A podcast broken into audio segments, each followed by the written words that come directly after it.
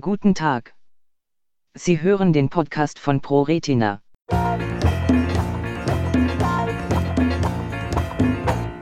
DOG 2017 AMD weniger Arzttermine durch neue Wirkstoffe.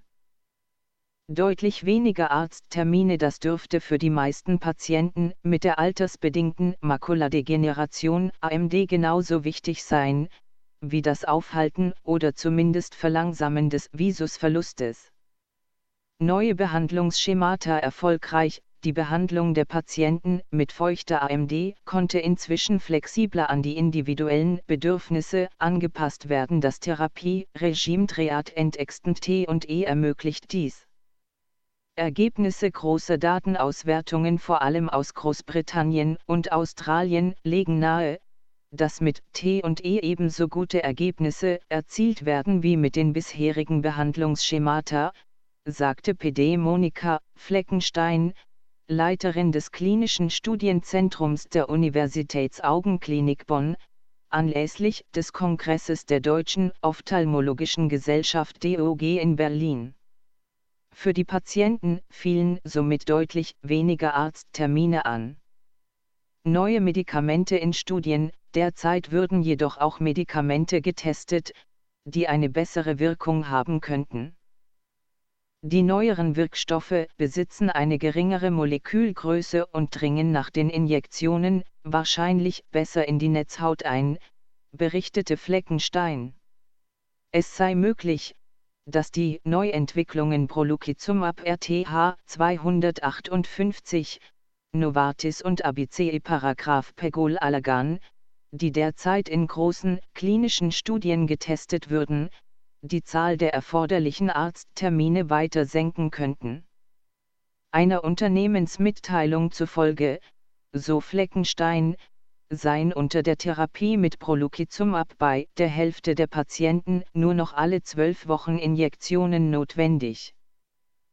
Ein weiterer vielversprechender Therapieansatz sei die Kombination von den bekannten Wegfhemmstoffen mit Präparaten, die andere Signalwege der CNV-Entstehung CNV-Gleichheitszeichen chorioidale Neovaskularisation, also die unerwünschte Gefäßneubildung in der Netzhaut beeinflussen. Hiervon könnten beispielsweise sogenannte Poor Responder profitieren, also Patienten, die auf die bisherigen Therapieangebote schlecht ansprechen. Solche Substanzen, die andere Signalwege beeinflussen, sind Z.B. Antikörper gegen Angiopoetin 2. Angiopoetine sind Wachstumsfaktoren, die die Einsprüssung von Blutgefäßen in Gewebe, die Angiogenese, steuern. Noch keine Therapieoption bei trockener AMD, auch für die trockene AMD-Variante besteht Hoffnung auf zukünftige Behandlungsmöglichkeiten, berichtete Fleckenstein.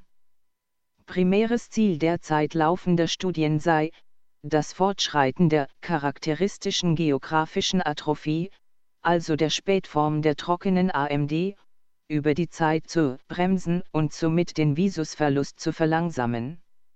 Unterschiedliche Therapiekonzepte, beispielsweise die Hemmung bestimmter Entzündungsreaktionen durch Komplementinhibition oder der Schutz der retinalen Sinneszellen vor dem Absterben mittels Neuroprotektion, kämen hier zum Einsatz.